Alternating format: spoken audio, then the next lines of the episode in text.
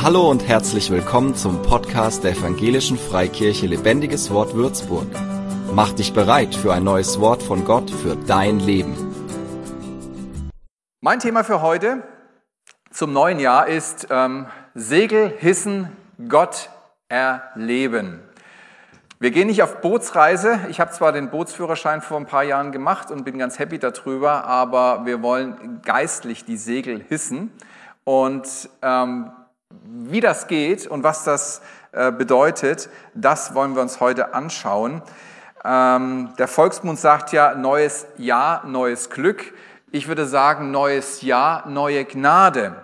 In dem, was wir von Gott empfangen haben, gibt es mehr. Gibt es eine Weiterentwicklung? Gibt es mehr Möglichkeiten auch auszuschöpfen?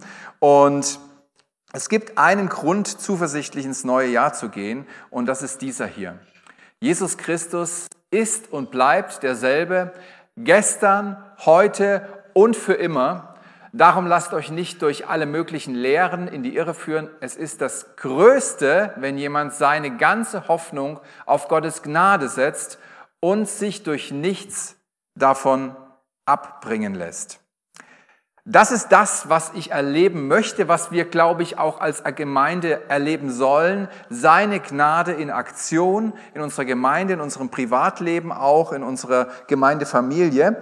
Und heute soll es darum gehen, wie ich das unterstützen kann. Was kann ich tun, um sein Wirken auch im neuen Jahr deutlich zu erleben, vielleicht noch mehr zu erleben, eine Steigerung zu erleben?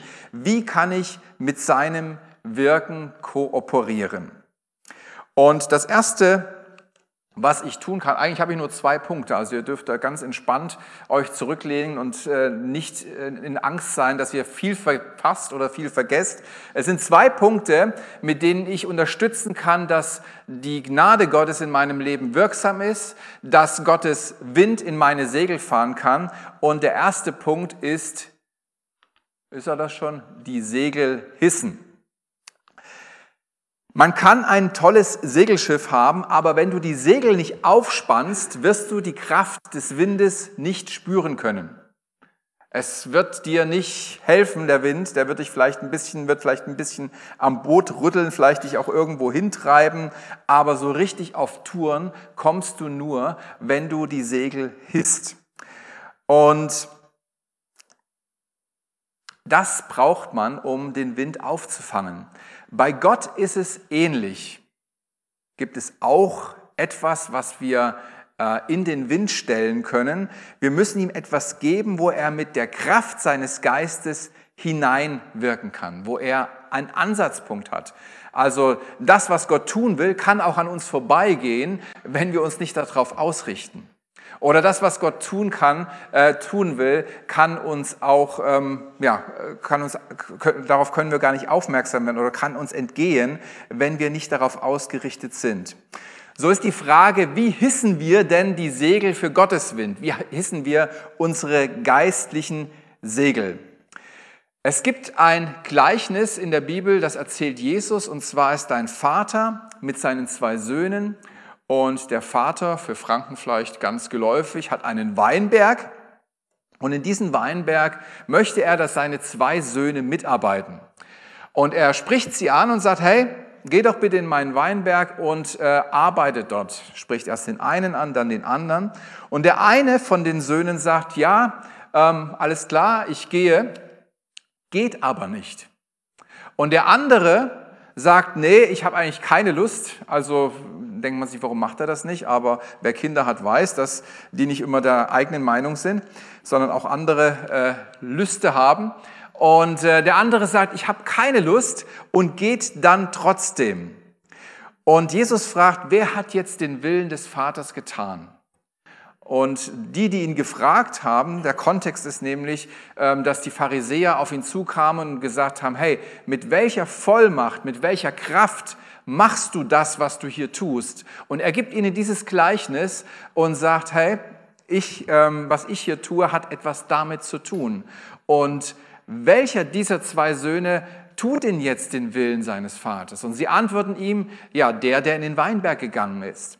Und das ist auch die Aussage wie wir die Segel für Gottes Willen, für seinen Wind hissen können, dass er hineinwehen kann. Durch gute Absichten, durch, eine, durch ein Ja, ein prinzipielles Ja geschieht nämlich nichts. Erst wenn wir anfangen, klare Schritte zu gehen, merken wir, dass etwas in Gang kommt. Also der Sohn, der in den Weinberg kommt, der in den Weinberg geht, kann etwas ausrichten, aber der, der zu Hause bleibt, an dem geht das Ergebnis oder die Entwicklung vorbei. Also hissen wir unsere Segel für Gottes Kraft, wenn wir anfangen, auf seine Pläne einzugehen, uns auf seine Pläne mit uns einzulassen, ein Ja dazu zu haben, aber nicht nur innerlich, nicht nur bejahend, nickend, abnickend, sondern tatsächlich mitgehend, also einen Schritt zu machen. Reinhard Bonke war ja einer der, ähm, ein Mann der Tat, der losgezogen ist nach Afrika und dieses ganze, diesen ganzen Kontinent aufgeackert hat. Und er hat viele Kritiker gehabt, die gesagt haben, oh, das passt nicht und das macht ihr falsch. Als mal jemand gestorben ist in seinem Team, äh, haben sie gleich gesagt, ja, da muss irgendwo Sünde im Team sein.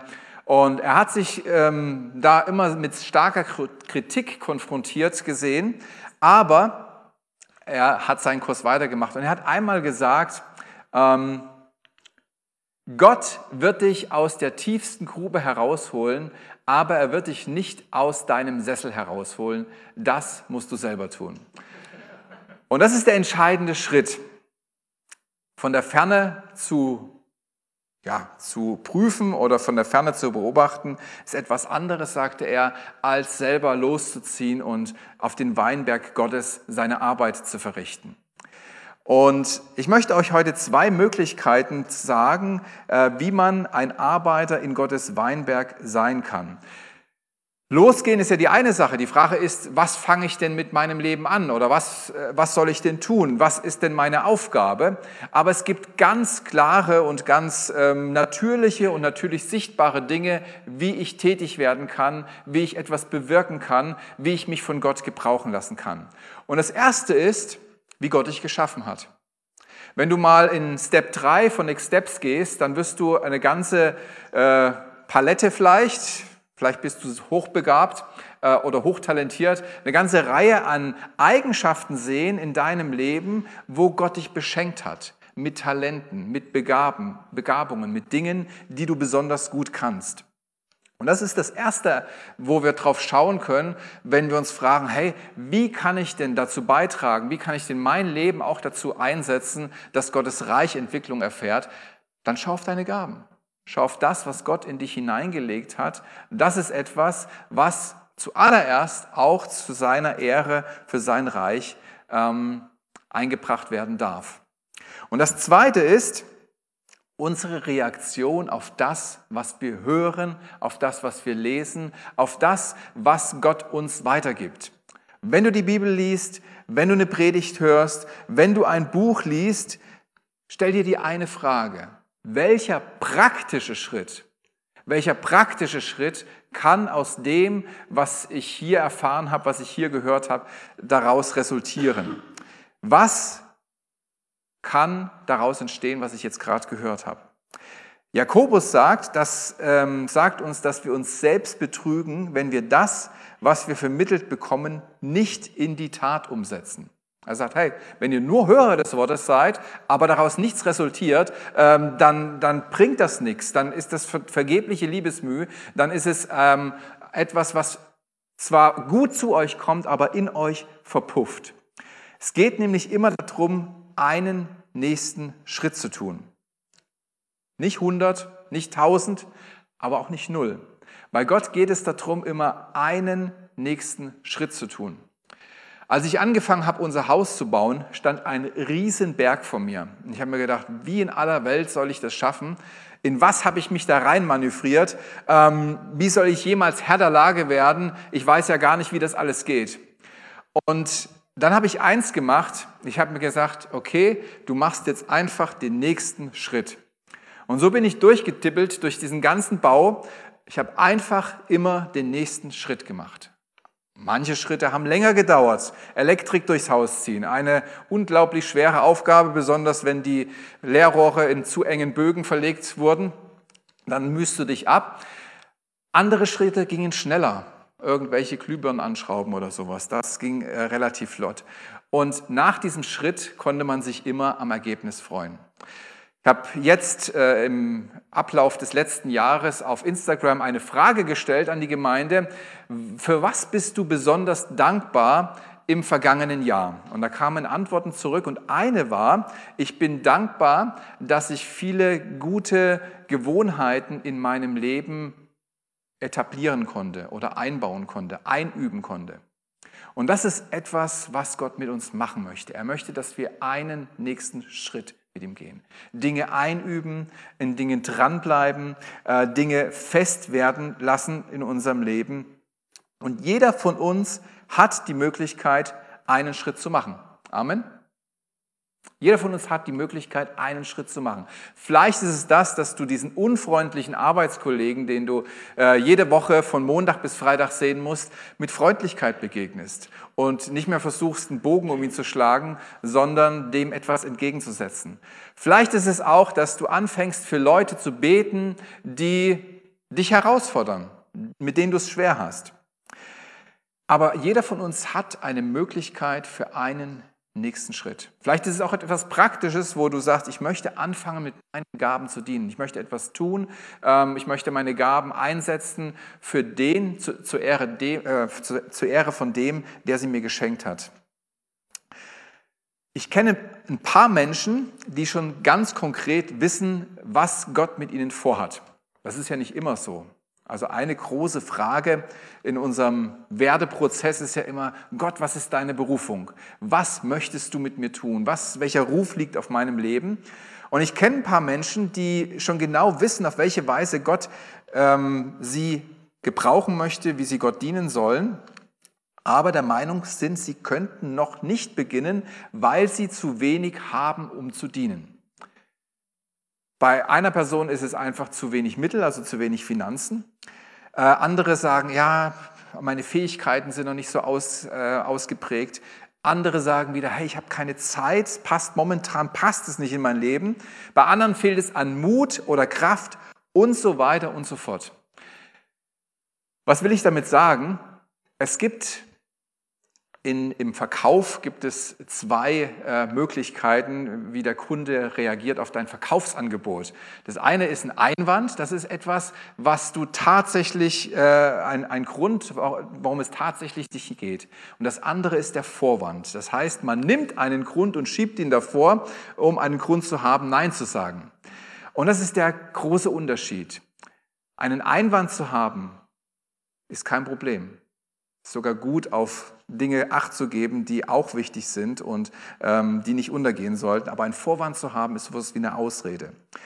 Und ich habe zu diesen Personen gesagt, wenn du nicht mit dem wenigen, was du hast, anfängst, Gott zu dienen, wirst du es nie tun. Du wirst es auch nicht tun, wenn du mehr hast, weil du wirst immer denken, du hast zu wenig. Du bist immer noch nicht bereit genug, reif genug, ähm, nicht genug Möglichkeiten, nicht genug Finanzen da, nicht genug an Fähigkeiten, die sich übrigens ja erst entwickeln, wenn wir dienen. All das wird sich nicht entwickeln. Aber wenn wir anfangen, das für Gott einzusetzen, was wir haben, wird er es vermehren. Wenn wir anfangen, das einzusetzen, was wir haben, das wenige, dann wird es und kann es Gott vermehren. Im Korintherbrief steht nämlich genau das.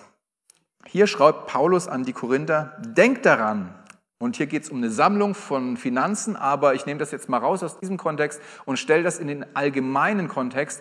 Äh, alles, was du geben kannst, an Talent, an Zeit, an Liebe, an Wertschätzung, an Freundlichkeit, alles, was du geben kannst, auf das trifft es auch zu. Denk daran, wer wenig sät, wird auch wenig ernten. Und wer reichlich sät, wird reichlich ernten. Jeder soll für sich selbst entscheiden, wie viel er geben möchte und soll den Betrag dann ohne Bedauern und ohne Widerstreben spenden.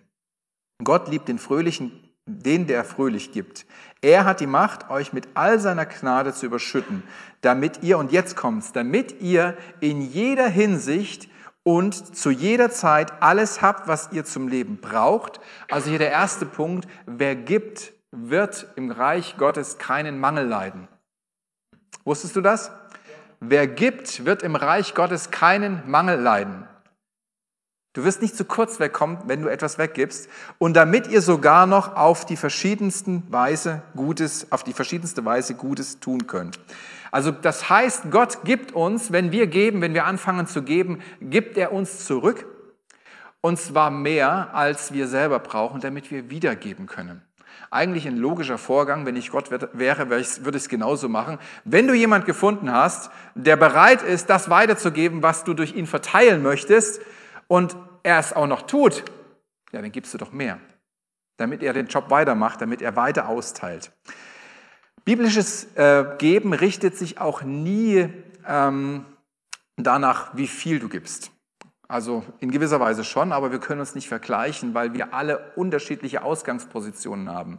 Äh, es ist mehr so ein prozentuales oder es ist, es ist ein prozentuales, äh, ein prozentualer Blick auf die Gabe. Äh, das sieht man schon beim Zehnten. Aber du kannst jetzt zum Beispiel nicht einen Single-Typen junge, ein junger Singelmann vergleichen, äh, der seine Zeit hineingibt in die Gemeinde, sehr viel da ist, äh, sehr viel äh, Dienste tut, ein paar Stunden jede Woche da ist mit einer alleinerziehenden Mama mit zwei Kindern, die es ähm, gerne, aber gerade so schafft, zweimal im Monat einen Dienst zu verrichten. Kannst du nicht geben, kannst du nicht vergleichen. Aber Gott schaut auf das, was dir möglich ist und ähm, segnet das, was du einbringst, nach deinen Möglichkeiten. Es kann sogar sein, dass du gerade mal genug für dich selbst hast und Gott dich herausfordert, das zu geben, weil er dich segnen will. Es gibt eine Geschichte in der Bibel, da ist eine Witwe mit ihrem Sohn. Und die zwei sind nicht nur am Existenzminimum, die sind noch drunter. Die haben nämlich gerade noch genügend, um sich eine letzte Mahlzeit zu bereiten. Dann wollten sie sterben. Und da kommt ein Mann Gottes in ihr Leben und sagt, hey, ähm, ich brauche Versorgung, ähm, mach mir doch bitte was zu essen, gib mir was zu trinken, mach mir was zu essen. Und diese Witwe holt ihm was zu trinken und sagt, hey, zu essen kann ich dir nichts geben, weil wir haben gerade noch genügend für uns und danach wollen wir sterben. Und da sagt dieser Mann Gottes, der war ein Prophet, hat äh, einen großen Dienst gehabt im damaligen Israel. Er sagt zu ihnen, ja, mach mal dein Essen, aber bring mal zuerst mir und äh, dann schau mal, was passiert, weil Gott wird dich versorgen. Und was macht diese Frau? Aufgrund dieses Wortes, im Vertrauen auf Gott, gibt sie das, was sie hat, das Letzte, was sie hat, gibt sie diesen Propheten. Und der Ertrag oder die, der Ausgang dieser Geschichte ist, dass sie und ihr Sohn Essen hatten, solange, es gab damals eine Dürrezeit, solange diese Dürrezeit vorüber war und sie wieder äh, etwas bekommen konnten. Das Mehl ging nicht aus und das Öl ging nicht aus in ihren Krügen. Sie hatten die ganze Zeit zu essen. Wenn wir geben, dürfen wir erwarten, dass Gott es benutzt, dass Gott es benutzt zum Segen für andere, aber dass Gott auch unser Leben dadurch segnet. Vor kurzem hatte ich einen Autounfall. Ich bin nicht zu Schaden gekommen. Das ist immer die erste Frage. Äh, Finde ich auch gut, dass man zuerst mal an, den, an die Person denkt. Aber das Auto ist zu Schaden gekommen, obwohl ich nicht schuld war. Ähm, stand ich plötzlich ohne Auto da. So, Familie mit vier Kindern, kein Auto mehr. Wir bauen gerade. Damals haben wir noch gebaut. Naja, bauen ja immer noch äh, außenrum. Aber plötzlich stehst du ohne Auto da. Und das Schöne war, irgendwie Leute haben das mitbekommen und drei Leute aus der Gemeinde haben mir ihr Auto angeboten und gesagt, hey, wenn du ein Auto brauchst, ähm, ich habe hier eins, kannst du gerne benutzen äh, für eine Zeit, äh, wir stellen es dir gerne zur Verfügung. Und ähm, vorweg, ich habe alle drei Angebote angenommen, ich habe alle drei Autos ausgeliehen und äh, eins sogar behalten, das habe ich dann abgekauft. Aber der Punkt ist, ich wollte erst gar keins nehmen. Ich habe gedacht, na, das kannst du nicht machen, das kannst du dir nicht abverlangen. Bei einem war es das Familienauto, die hatten dann nur noch ein kleines, wo sie nicht alle reingepasst haben und ein Motorrad. Und ähm, ja, falsche Scham kann man das vielleicht nennen oder falsche, Bescheiden, äh, falsche Bescheidenheit. Und äh, ich war unterwegs mit meinem, äh, äh, mit, mit, was war ich denn unterwegs? Auch mit dem Auto. Mein Schwiegervater hat ihm, glaube ich, eins gegeben. Und ich weiß noch, ich bin im Fahren und überlege, wie können wir jetzt, was ist der nächste Schritt, was sollen wir jetzt machen? Und ich bin mit Gott im Gespräch und mir fallen wieder diese Angebote ein. Und ich denke mir, ach nee, das kannst du nicht machen. Und dann sagt Gott zu mir, möchtest du nicht, dass ich sie segne? Und das hat für mich einen ganz neuen Blick gegeben. Ich sollte gesegnet werden. Ich habe gedacht, nein, Gott. Aber was Gottes Plan, Gottes Sinn war, er wollte andere segnen. Und indem ich das angenommen hat, wollte er austeilen an andere und sie segnen. So, ich habe alle drei angenommen und äh, mir war es zum Segen. Und ich bin mir sicher, für die wird es zum Segen sein, weil sie mich gesegnet haben. Und so arbeitet Gott. Er, er ruft uns heraus in der Gemeinde, in unserem Alltag, an unserem Arbeitsplatz, in unserer Familie, an so verschiedenen Orten und Stellen zu geben. Das, was wir haben, einzusetzen für sein Reich, ein Segen zu sein in unserem Umfeld und Gutes zu bewirken. Nicht alles oder bei nicht allen sehen wir gleich den Ertrag oder das, was dabei rumkommt, das, was das bei Menschen auslöst. Aber wir dürfen vertrauen, dass Gott das, was wir geben, wenn wir etwas geben, dass er es zum Segen benutzt. Er kann es aber nur benutzen, wenn wir etwas tun, wenn wir helfen, wenn wir uns einsetzen, wenn wir etwas weitergeben, wenn wir unsere Zeit, unsere Talente reingeben, dann kann er etwas tun. Das ist das Segel, was wir hissen können, wenn wir Gottes Wirken auch im neuen Jahr stark erleben können, zu sagen, Gott, hier bin ich. Wenn du etwas hast für mich, dann möchte ich den Schritt gehen und in deinem Weinberg mitarbeiten auf die unterschiedlichsten Art und Weisen. Das, was dir Gott an Talenten gegeben hat, das, was dir Gott an Besitz gegeben hat, das, was dir Gott an Möglichkeiten, an Kontakten gegeben hat, wo du ein Segen sein kannst, das möchte er nutzen und ich lade dich dazu ein, dein Segel zu hissen. Das war der erste Punkt, wie du dein Segel hissen kannst, einen Schritt gehen. Ein Mann, eine Frau der Tat sein, eine, ein Mensch sein, den Gott gebrauchen kann, weil er sich rufen lässt vom Vater. Und äh, der zweite und letzte Punkt ist Stürme meistern. Wenn du beim Segeln in stürmisches Wetter gerätst, musst du es irgendwie hinkriegen, dann musst du es irgendwie meistern. Also bei der Bootsführerschein-Ausbildung haben sie gesagt, hey, bei Wind und schlechtem Wetter Vorsicht, Vorsicht, Vorsicht, am besten gar nicht losfahren. Und wenn du unterwegs bist, dann ähm, bestimmte Regeln beachten. Ähm, das Gleiche gilt fürs Leben. Wir dürfen unseren Dienst für Gott ähm, zwar nicht von Problemen abhängig machen, aber wir dürfen auch darauf achten, dass wir äh, nicht in zu viele Stürme kommen. Aber unser Dienst ist nicht abhängig von Problemen. Unser, ähm, unser Einsatz ist nicht abhängig von Problemen. Wenn wir etwas von Gott bekommen, stehen wir manchmal vor verschlossenen Türen.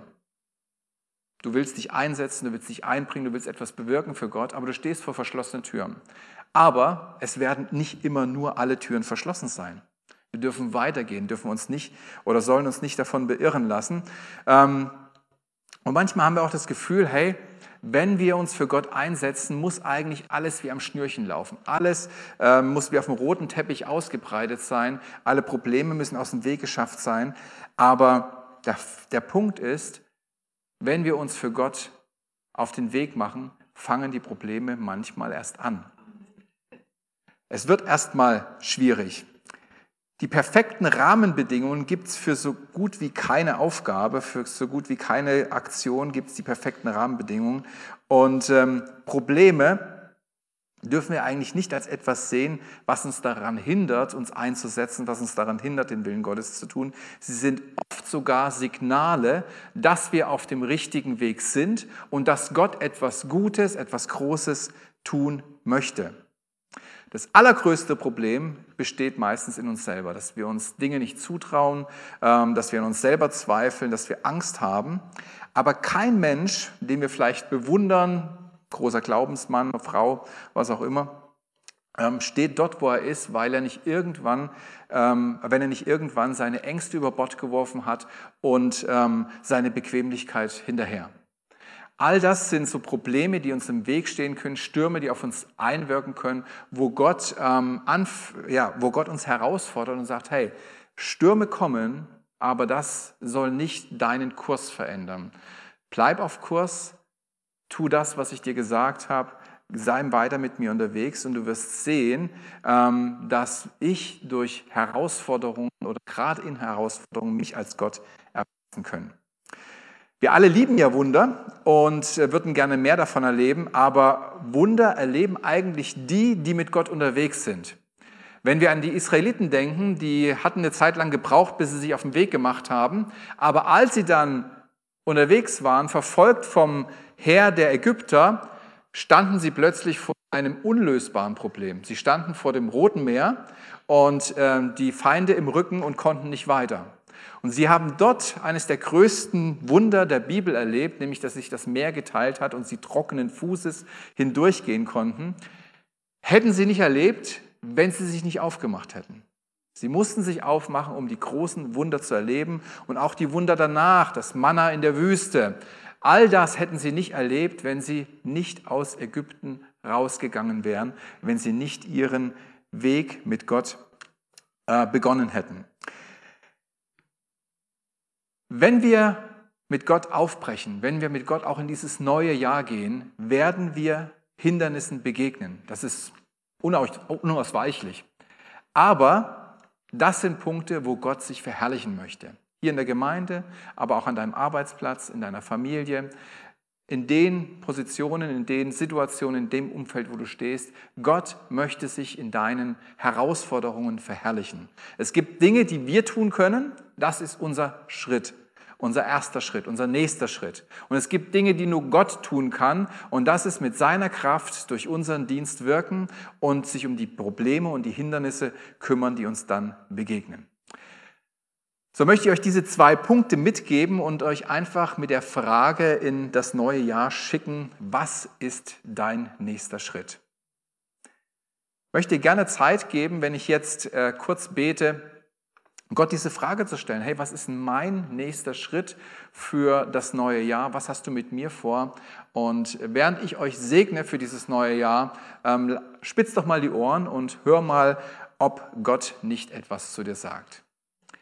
Vater, und so danken wir dir. Wir danken dir für einen Weg, den wir mit dir gehen können, an den wir sehen können, dass du Gott bist, weil du da bist und weil du wirkst, Herr, und weil du Gutes tun möchtest. Und ich segne jeden, der hier ist, Herr, mit deiner Kraft, Herr, und mit deiner Freude in ihrem Herzen aufzubrechen und Schritte für dich zu gehen sich einzusetzen für das, was du tun möchtest durch das Leben jedes Einzelnen. Und ich danke dir auch für dein Reden jetzt hier in diesem Moment, dass du da bist, dass du zu Herzen sprichst, dass du eine Perspektive gibst für das kommende Jahr, dass du eine Klarheit gibst in bestimmten Situationen. Ich bete, dass du auch in dieser kommenden Woche sprichst, Herr, dass du Dinge verfestigst, dass du Dinge deutlich machst und dass du Gutes tust und dass wir deine Wunder sehen dürfen, wenn wir anfangen, uns von dir gebrauchen zu lassen. In Jesu Namen. Amen.